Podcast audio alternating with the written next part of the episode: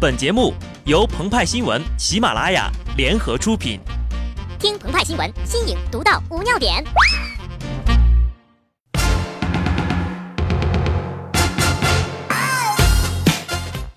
本文章转自澎湃新闻《澎湃联播，听众朋友们，大家好，我是机智的小布。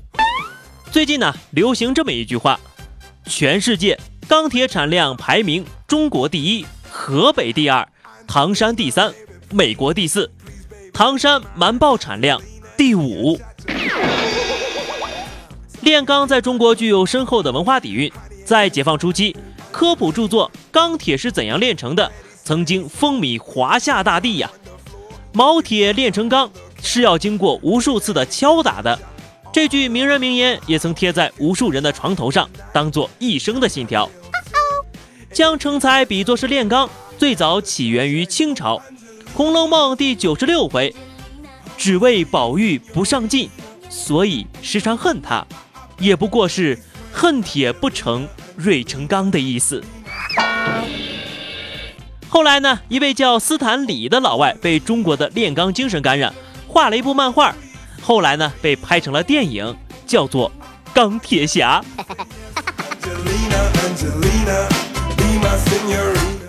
前天呢。又一位没有成才的钢铁侠生锈了。三月二号傍晚，中央一次性的通报了十四名落马的军队高官，其中包括备受关注的少将郭正刚。大胖惊呼：“什么？老郭被抓了？我德云社的票都订了，能退钱吗？还？”正刚正刚，就地正法，以肃朝纲，牺牲自我，奉献祖国。此时此刻，他终于明白长辈取此名的含义了。所谓名不正言不顺，起个好名字成为一门大学问。谁都不希望自己的儿子叫小明，隔壁的邻居叫老王。名字寄托了长辈望子成龙、望女成凤的愿望。有人期望大富大贵，有人期望平安幸福。一九五零年，电影艺术家陈强正在匈牙利布达佩斯演出《白毛女》时，他的大儿子出生了。为了纪念中国和匈牙利等社会主义阵营的光辉岁月，陈强给儿子取名为陈布达。几年之后呢，二儿子出生，取名为陈佩斯。为了纪念陈氏三父子，陈强老师在匈牙利下榻的饭店被改名为布达佩斯大饭店，还拍成了同名电影。恰巧在同年，在山西潞平，一个男娃咕咕坠地，其父在当时的报纸上找了一个高频词汇“方针”，后来的子女皆类似，取名为“政策、路线、计划、完成”，五人合体意为完成党的路线方针、政策计划。若干年后，他们没有辜负父亲的众望，积极配合中央的反腐工作，短短短，鞠躬尽瘁，死而后已。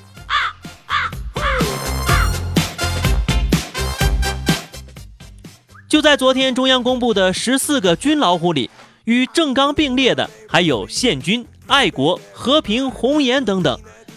读完这些名字，就感觉看了一遍新闻联播。名字伪光正，实际贪银黑的例子呀，不胜枚举。江西有个爱民，不爱民也不爱国，只爱自己，一家四口啊皆委员。南京还有个建业，不建功也不立业。就想挖土，号称推土机市长。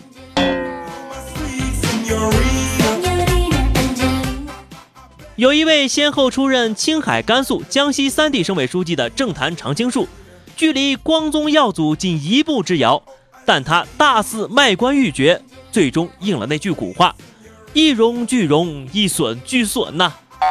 古时候呀，还有一个寓言叫做“愚公移山”。讲一位老者面山而居，生活不便，就去刨山。眼前的两座大山，一个叫阳金山，一个叫古郡山。后来呀，在大家的帮助下，就把山给搬掉了。好家伙，一搬走啊，豁然开朗，WiFi 信号立马满格的啊，不是立刻吹来了清徐之风啊。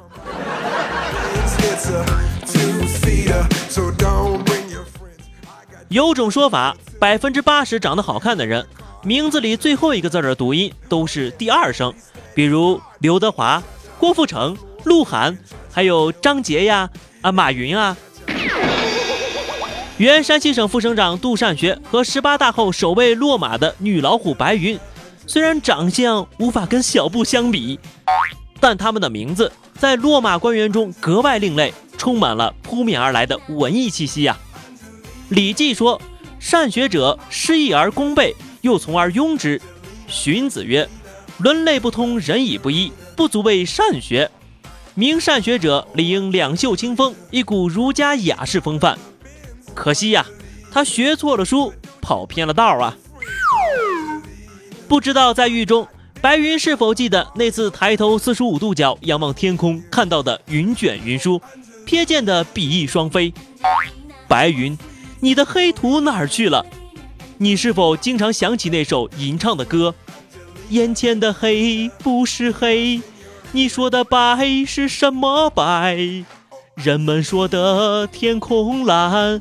是我记忆中那团白云背后的蓝天。最终，最终，文艺败给了权钱，偶像输给了时间呐。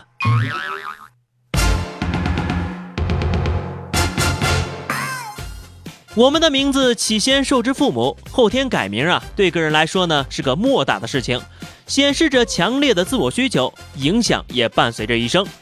柳如是改名，因为青山见我应如是；张恨水改名是自是人生长恨水长东；斯大林改名呢，是为了显示自己的钢枪不倒；朴树改名呢，是化繁为简；王静文改名啊，改为王菲，是化土为潮元根变永康，甩掉了农村气息，气势也磅礴起来。可是走得太远了，就忘记了根本，忘记了初心。没有元根，何以永康呢？所以呀，名字呢不过是一个符号，是名垂青史还是遗臭万年，就看呐能否守得住自己的心了。正刚不刚，无欲则刚。好的，那么以上就是本期节目的全部内容。更多新鲜资讯，敬请关注喜马拉雅澎湃新闻。下期节目我们再见吧，拜拜。